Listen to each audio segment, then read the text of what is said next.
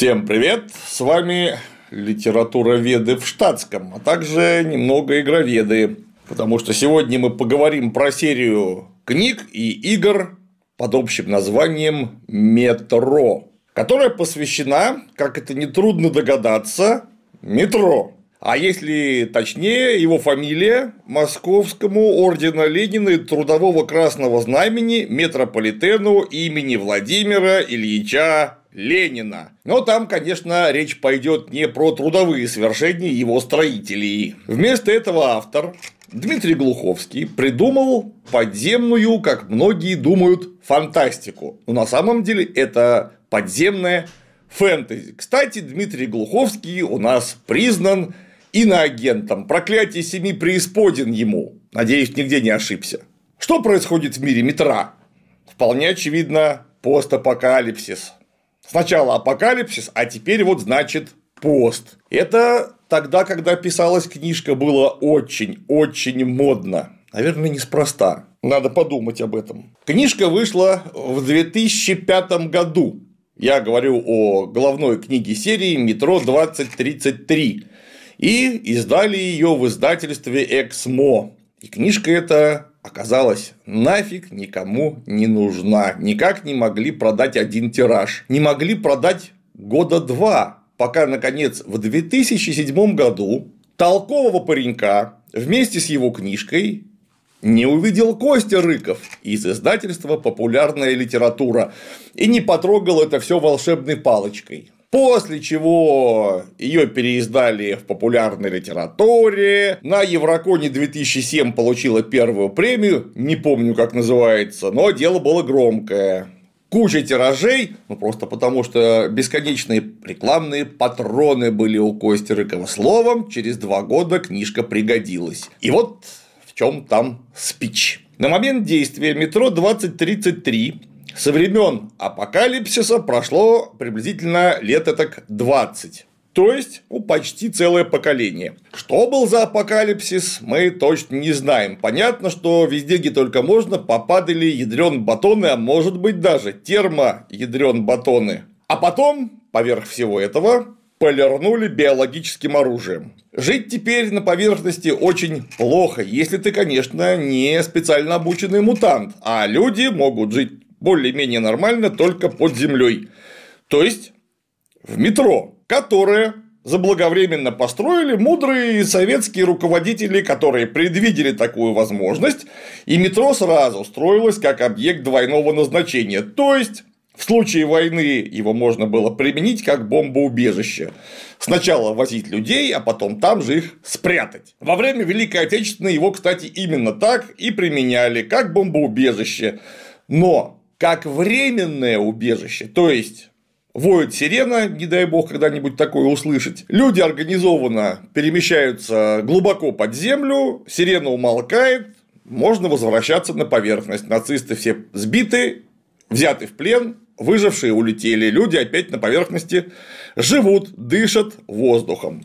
А вот в книжке-то Глуховского иноагента «Семь проклятий ему» метро показано как убежище из Фоллаута.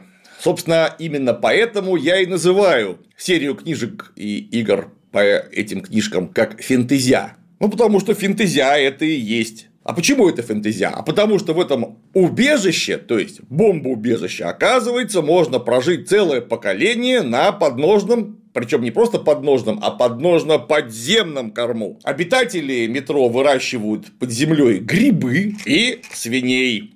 Пьют грунтовую воду и самогон, который гонят из грибов. Катаются по станциям на ручных дрезинах и как-то взаимодействуют. Кстати, а еще у обитателей имеется электричество, которое вырабатывают дизель-генераторы. Ну, то есть, дизельный мотор, да? В закрытом, изолированном, практически герметичном помещении. Ну, ровно потому, что в книжке нет ни слова про какие-то хитрые воздуховоды, которые отводят туда газы, а оттуда воздух. Так как воздух отравлен, там, видимо, какие-то фильтры должны быть. В общем, черта лысого. И вообще, вопросами вентиляции и воспроизводства кислорода там как-то не сильно морочатся. Ну, просто он есть и все. Поэтому-то книжка и является фэнтезией. Там даже не пытаются толково объяснить, как так получилось, что люди выжили. Причем так долго. И тем не менее, сейчас состоится интеграция. А вот как, кстати, вообще игры делаются. Разумеется, без автора основной идеи вообще никакого произведения не выйдет. Но если он возьмет и решит все самолично делать, то разработка проекта чего доброго затянется лет этак на 10, а то и на все 20. Поэтому нормальные люди, ну и как это ни странно, разработчики метро прибегают к разделению труда. Есть программисты, есть тестировщики, есть дизайнеры с художниками. Это, кстати, одна из наиболее универсальных профессий, потому что толковый специалист по трехмеру нужен и в геймдеве, и в киноиндустрии, и на производстве мультфильмов. А профессия, которая объединяет в себе практически все многообразие цифрового художества, называется 3D-генералист, освоить которую можно в онлайн-школе XYZ. Курс обстоятельный, учиться предстоит на протяжении двух с половиной лет, зато можно будет спокойно, без спешки получить необходимые для работы навыки, даже если твои знания о 3D-графике пока что равны нулю. Преподаватели там опытные, трудились над такими играми, как Dragon Age и Мир танков, а также работали над знаменитыми смешариками, которые по драматургии, между прочим, серьезно превосходят всю серию Метро. Есть у школы XYZ и большое сообщество молодых профессионалов, так что по ходу дела сможешь завести полезное знакомство в игровой индустрии. За подробностями жми по ссылке под видео, там же будет еще и ссылка на текст для определения специализации, пока еще не решил, откуда начинать путь в геймдейв. Но тем не менее, есть экстремальная ситуация – сверху биологическое оружие и следы ядерных, а может быть даже термоядерных бомб, жить там плохо, а жить-то как-то надо. То есть напрашивается мощный сюрвайвал. Но это же неинтересно, правда? Просто потому, что если люди будут жить в экстремальных условиях, выживать они смогут только коллективной общиной. Община, если что, на латыни звучит как коммунис. То есть они обречены стать коммунистами, что Глуховский писать ни в коем случае не хотел. Иноагент Глуховский. А ведь мы предупреждали, между прочим, еще тогда, в седьмом году, что ничего хорошего из этого парнишки не выйдет. Но кто нас слушал? Кто мы такие, в конце концов? Простые аспиранты. Наше дело радоваться тому, что утверждает богоданное начальство. Вот Глуховского, например, нам утвердили и на агента семежды проклятого. Глуховский, судя по книжкам и своим многочисленным интервью, это яростный, лютый антисоветчик. Как говорил Махатма Ганди, вот его портрет,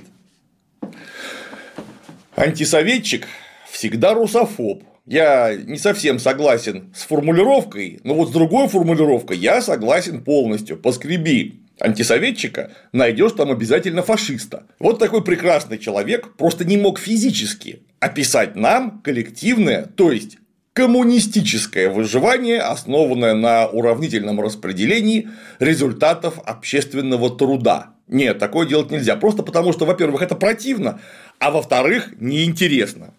Поэтому Глуховский иноагент решил, что все выжившие москвичи немедленно начнут враждовать между собой, побившись на фракции. Каждая станция превращается в полис, ну или политию, город-государство, которое живет строго своим хозяйством, а с окружающими в лучшем случае настороженно торгует, поглядывая, не крадется ли враг коварный. При этом кольцевую линию как-то внезапно подмяла под себя и объединила торговая организация Ганза, которая подозрительно напоминает нам страну США.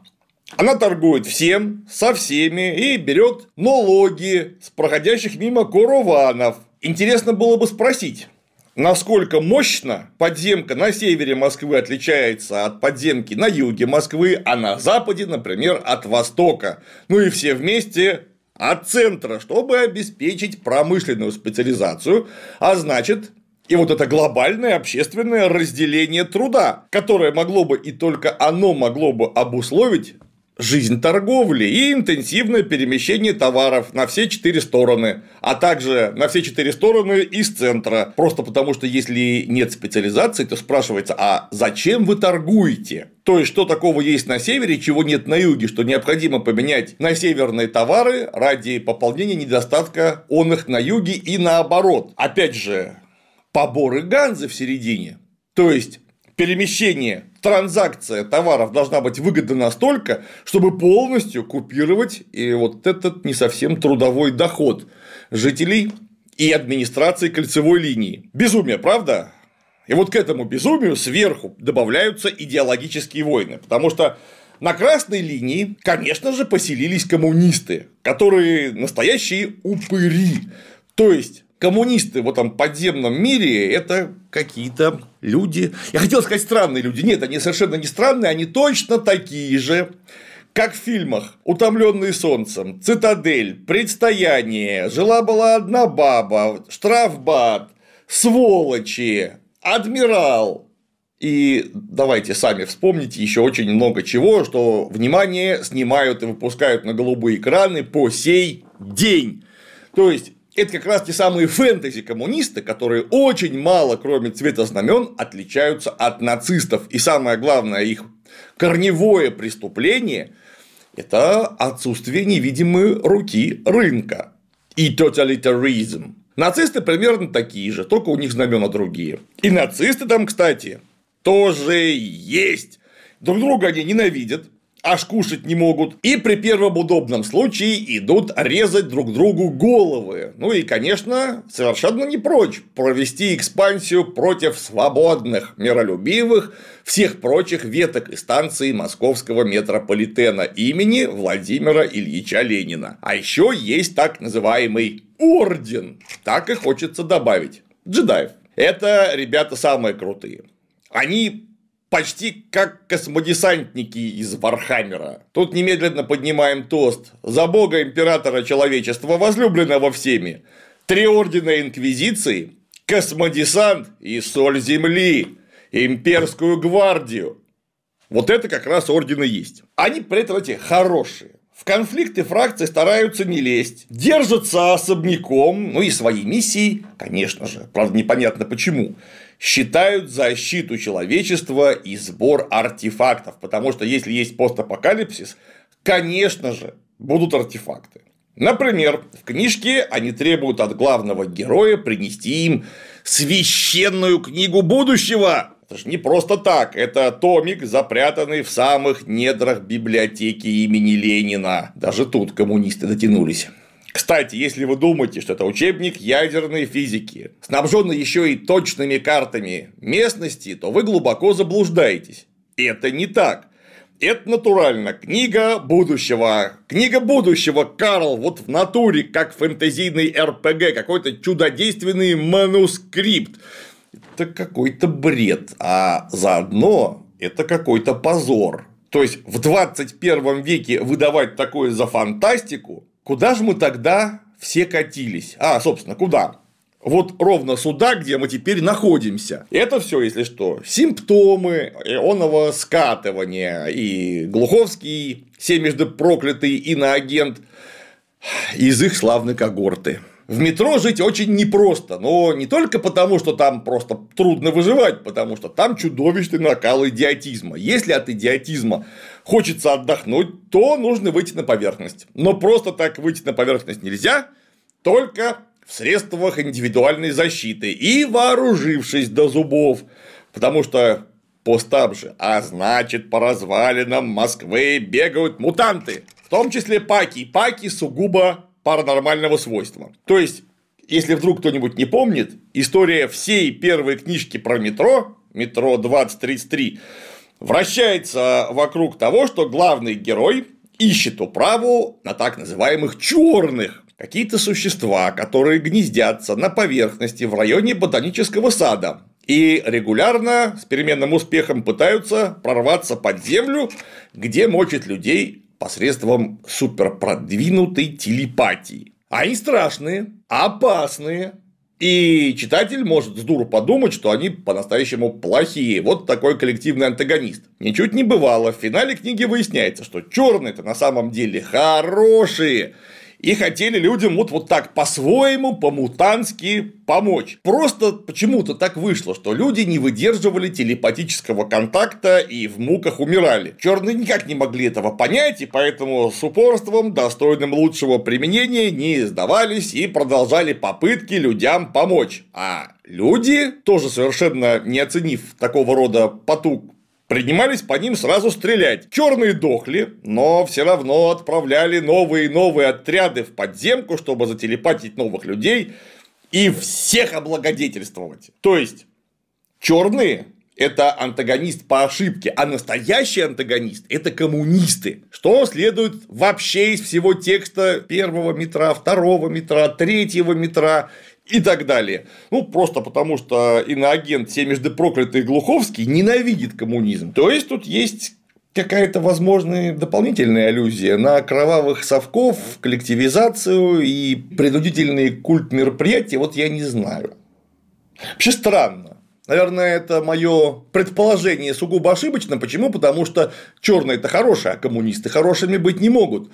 Коммунисты вот они, ну а с черными потом налаживается некое сотрудничество. Главный герой Артем это необычная снежинка. Он весь такой необычный и особенный. Он даже телепатический контакт выдержал и все осознал.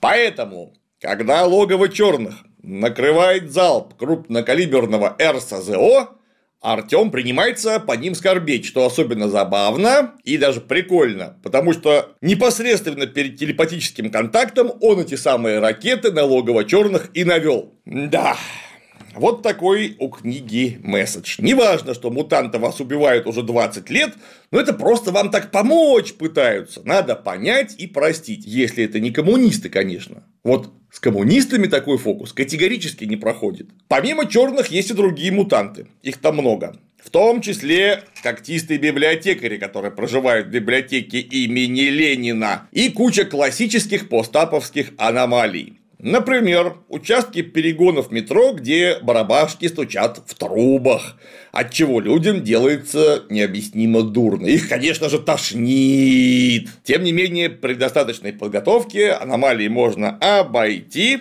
от тварей спрятаться или всех перестрелять, или сперва спрятаться, а потом перестрелять, ну и намародерить на поверхности кучу всякого ценного, от качественного алкоголя до оружия, и занимаются этим, ну давайте догадаемся кто. Конечно же, сталкеры. Дмитрий, семежды проклятый иноагент Глуховский, сам не признается, но у нас в стране по-прежнему есть статья Уголовного кодекса о клевете, поэтому не буду ничего утверждать наверняка, но Игра Сталкер была анонсирована в 2001 году, а первая, самая первая серия книг Метро когда была опубликована? Да вроде как между 2002 и 2005. И возможно, что все эти сталкеры и аномалии возникли в книжке не совсем на пустом месте. Тем более, что до выхода сталкера в 2007 метро 2033 было категорически никому не интересно. В 2005, напомню, ее напечатали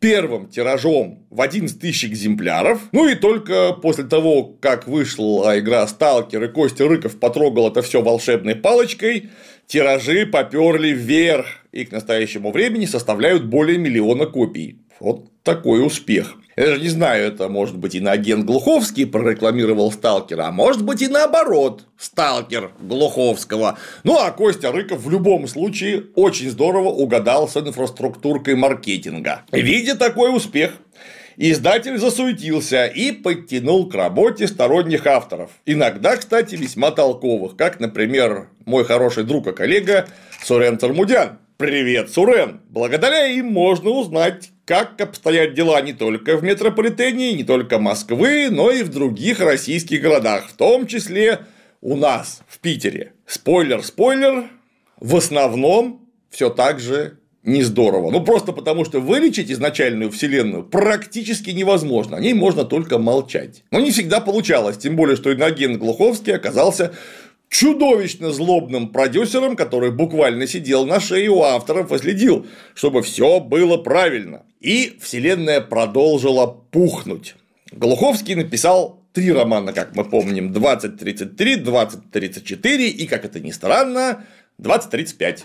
А всего во вселенной метро что-то около сотни книжек. Ну, по этому поводу можете в ту же Википедию пройти, там все написано. Были мысли об экранизации. Но это неудивительно, как только получается книжка, которая имеет хоть какой-то успех, сразу думают про экранизацию. Но тут, как всегда, продюсерам было то ли неинтересно, то ли не было денег, то ли еще что-то. И вот в январе 2022 года все-таки должна была состояться попытка экранизации, но не состоялась.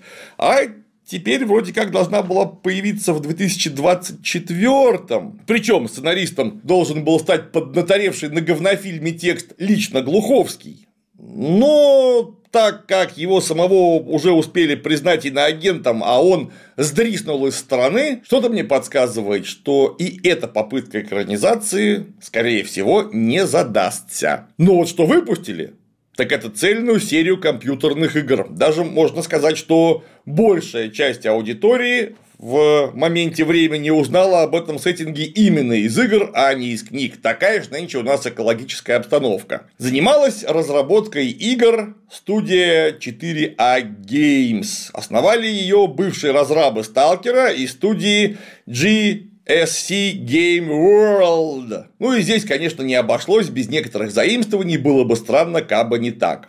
Да, игра, естественно, в жанре шутера с элементами ролевого взаимодействия. Глава студии GSC Сергей Григорович прямо обвинял разрабов метро в краже движка и технологий.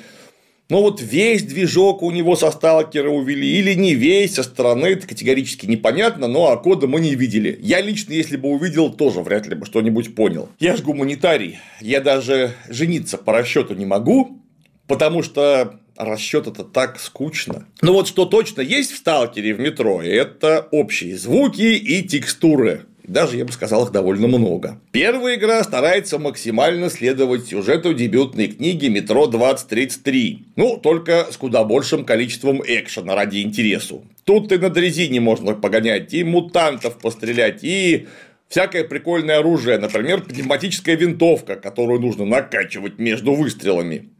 Есть слабоватые моменты, например, очень кривой стелс. Ползаешь по станции весь такой, кидаешь во врагов метательные ножики, попал в пятку, и враг моментально умирает. Но нужно констатировать, что игрокам в целом понравилось. Мне, кстати, категорически нет. Но это мое мнение, я в данном случае никого ни к чему не призываю. Ну а сеттинг знакомый, это фактически сталкер, только под землей. А мне сталкер очень не понравился, поэтому чего удивляться. Кроме того, политическая обстановка располагала, потому что у нас братская Украина, и в это время вроде как все было в полном порядке, все целовались в десны и вели плодотворнейшее сотворчество. У вас тут конфетные фабрики открывали, наши люди там отжимали объекты разнообразного бизнеса. В общем, все было прекрасно. Обыватель, во всяком случае, в этом никак не участвовал и с удовольствием потреблял украинские игровые продукты, тем более, что украинские игровые продукты умеют делать, ну, на уровне, прямо скажем, не самых худших мировых,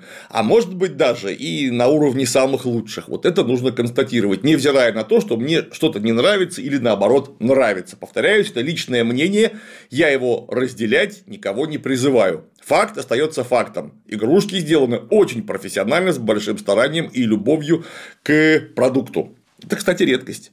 Любопытная особенность. В серии метро основная валюта – это патроны. Причем ценится, конечно, оригинальный фабричный, а не кустарный новодел. Тут маленькая проблемка есть, конечно, на мой взгляд, как у видного эксперта по экономике. Ведь э, валюта только тогда валюта, когда есть ее гарантированное воспроизводство. А как же ты гарантированно воспроизведешь да, очень большой, но абсолютно точно быстро кончающийся продукт, то есть патроны. А новые патроны ты из чего будешь делать? Для производства патрона ведь мало отлить просто пулю. Нужно еще где-то сделать латунную гильзу. А латунь – это не просто так. Латунь – это очень сложный, высокотехнологичный металл, для которого нужны специальные рудные разработки, печи, ну и, конечно, литейные формы, для которых, в свою очередь, неплохо бы иметь регулярный доступ к теплу, который можно получить, например, из электричества или из нефти. Ну вот как вы будете эти литейные печи, которые делают гильзы на промышленной основе, обеспечивать теплом? Очевидно, никак, но ведь патроны-то не только пули и гильзы, это еще и порох, который нужно опять же как-то делать. И для пороха, тем более бездымного, пероксилинового, нужен хлопок, помимо всего прочего. Интересно, они, может быть, научились хлопковые фракции из грибов выделять? Или порох они тоже мародерят? Но тогда мы опять не получаем воспроизводимости этой самой валюты. А еще там есть капсуль. Капсуль у современного стрелкового оружия это вообще нифига не тривиальная штука, которую на коленках сделать очень тяжело. Я не скажу, что совсем невозможно, но очень тяжело. А чем начиняется капсуль? Да, например, азидом свинца. А вот где вы это все возьмете? Ведь свинец-то просто нужен. Или, например, нитрит бария, сурьма, вот это все, что употребляется внутри капсуля. Иначе он просто не будет работать. Можно его заменить капсулем из гремучей ртути. Но черт возьми, опять же вопрос: а где вы будете брать ртуть? И где вы будете делать указанные химические составы? Вот для этого же завод нужен. Для завода нужно электричество. Ну, или не электричество, а постоянный подвоз каменного угля или нефти, или и того, и другого. И, кстати, все равно неплохо бы иметь электричество. Вы это все точно можете под землей организовать? Нет? Ну а значит, у вас эти патроны кончатся. И тогда какая же это к чертовой матери валюта? Вот, например, когда-то основой обмена были драгоценные металлы, золото и серебро в первую очередь. Когда-то нам очень помогла сверхновая, которая так знатно шарахнула, что в астероидах и даже у нас на Земле это золото есть, и серебро есть, и его много. А вот с патронами, которые годятся для современного огнестрельного оружия, ситуация совершенно другая. И хотя Советский Союз наклепал очень много патронов, просто очень много патронов, их совершенно явно гораздо кратно меньше, чем золота и серебра в земной коре. Тем более, что огромные склады и основные склады вот тех самых патронов находятся достаточно далеко от Москвы и вообще от всякого метро, и до них совершенно явно не добраться. Поэтому это не валюта, прошу прощения, а дерьмо. Но в фэнтези вселенной все в порядке. И, конечно, самодельные патроны в игре стреляют хуже, чем фирменные фабричные. Пока игра была в разработке, Глуховский успел накатать новую книжку с оригинальным названием метро 2034. Только вместо Артема там была новая группа главных героев, которые в общем и целом жевали те же самые сопли, что и Артем. Мутанты, дефицит патронов, пропала связь с центром, все плохо, все умрут. Публика не то чтобы приняла книгу в штыки, но былых восторгов не было. В итоге, надо же делать вторую игрушку. И вторую игрушку метро Last Light делали уже не по книге, а сами. Но все равно под присмотром Глуховского, который написал сценарий и диалоги. И вот там-то опять появляется Артем, который очень мучается угрызениями совести из-за того, что он помог уничтожить гнездо хороших черных. Поэтому, узнав, что черных уничтожили не всех, а один выжил и на него идет охота, Артем решает его спасти, ну и попутно замочить кучу людей. В этой части особенно ярко проявляются политические воззрения и на агента Глуховского, который вот уже конкретно изображает красных настоящими упырями. Граф Дракула курит в сторонке. Артем оказывается в плену у фашистов бежит из него вместе с красным Павлом Морозовым, который ведет Артема до своих и там предательски берет в плен. Ну а чего еще от коммуниста ждать? А еще коммунисты похищают биологическое оружие и планируют устроить небольшой геноцид населения московского метро. Его разум берет под контроль маленький черный, который показывает Артему мысли Морозова, из которых выясняется, что грядет штурм объекта Д6 войсками красного генерала Корбута и последующие очистки от врагов революции найденными запасами биологического вируса. В финале хороший черный уничтожает армию плохих красных и сваливает в закат. Видимо, такая оконцовка ярко должна нам говорить о мыслях самого Глуховского насчет справедливости. По поводу геймплея. Поменялось мало что. Уровни линейные, монстры гадкие, а сюжет еще гаже. Играть в это, следя за сюжетом, вот мне лично натурально невозможно. Но в целом шутер все равно получился довольно атмосферный, хотя кое-где кривоватый. В третьей книге Глуховского понесло.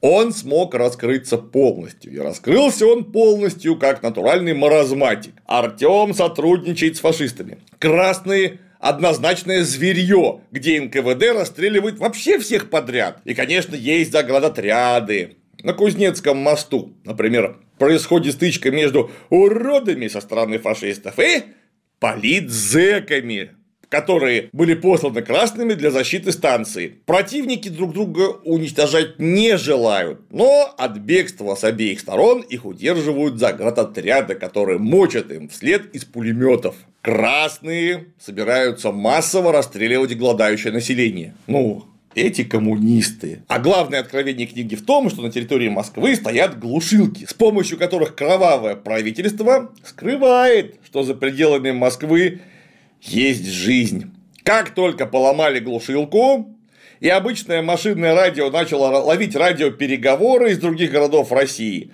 И все, все сразу поломалось. А еще в Москву регулярно приходят экспедиции из других городов, но власти их просто и без затей мочат, чтобы они не попали в метро и не рассказали обитателям правду ну, о том, что мир московским метро не вполне заканчивается. Вот вся эта очень хитрая и страшно ресурсоемкая операция производится не просто так.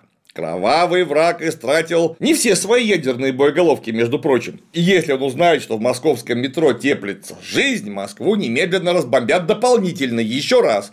Теперь уже набило. Ну а на остальные российские города коварному врагу, видимо, плевать. За МКАДом-то жизни нет. Москва это же и есть вся Россия. Ну или Москва может быть не Россия и все такое.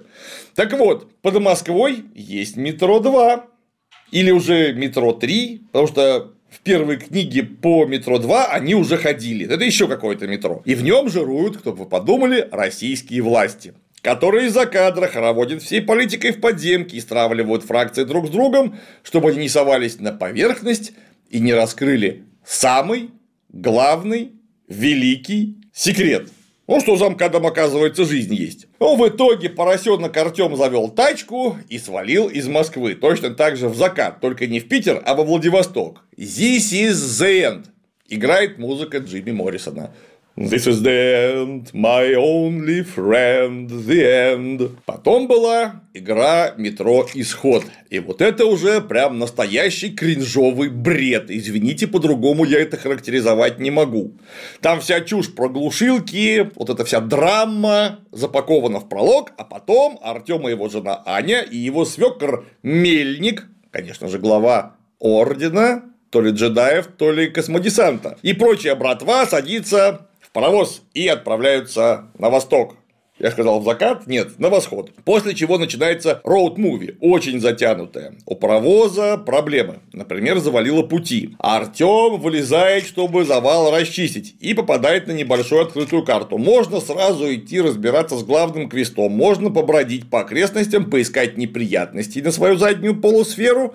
Например, нашел сарай забитый зомби, перестрелял всех, забрал барахлишко. Есть модули для оружия, есть материалы, из которых можно создавать оружие и патрончики. Выполнил основное задание, можно садиться в паровоз и ехать на следующую карту, где повторится все то же самое. Игра разрабатывалась после 2014 года и в таком хорошем, нормальном, националистическом угаре Туда добавили ачивку декоммунизация, то есть уничтожение статуи Ленина. Боевка по сравнению с первой игрой улучшилась, правда не сильно, а вот стелс остался такой же кривенький. Сюжета практически э, нет, просто нет общего нарратива. Мы едем на восток и все. И вот эту игру приняли уже гораздо менее тепло. Несмотря на то, что как игропродукт она все-таки неплоха, объективно. Иногда можно сделать выбор, от которого зависит, тот или иной персонаж выживет или нет. Если к финалу на паровозе окажется достаточно живых людей, то и Артем выживет, потому что ему потребуется переливание крови, и вот тогда-то весь паровоз будет ему донорствовать.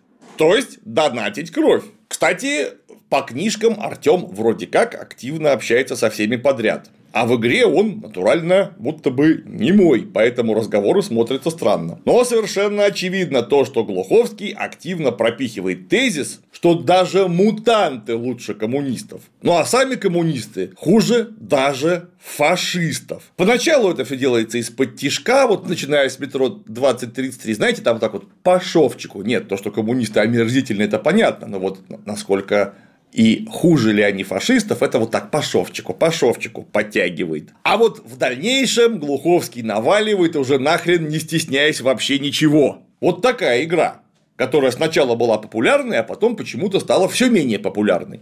И это тоже объективный факт. Можно сделать финальный вывод. Когда Глуховский писал первую книгу, то он делал такой искренний фанфик условный такой пикник на обочине Китай-города. Вот есть Китай-город, у него есть обочина, и там происходит подземный пикничок. Да, конечно, это чудовищная фэнтези-бредятина, то есть такого просто не может быть. Но оно есть, поэтому это фэнтезия. Там какая-то магия должна быть, чтобы это все заработало. Про магию нам, кстати, ничего не говорят, то есть непонятно, почему оно работает, поэтому в своем сеттинге фэнтезия предельно дерьмовая. Но при этом вот просто дурачок молодой, вот такое искренне от души написал. И тут появляется Костенька Рыков и игра Сталкер. И поперли тиражи. Глуховский на агент заработал денег, принимал и, конечно, сразу возомнил себя великим, может быть, даже гениальным мыслителем и, более того, антропологом и, более того, инженером человеческих душ, несмотря на плещущееся между ушей малообразованное говно. Вот в интервью «Свободе» Дмитрий Глуховский так говорит. «Я как антрополог в какой-то степени и такой самозванный культуролог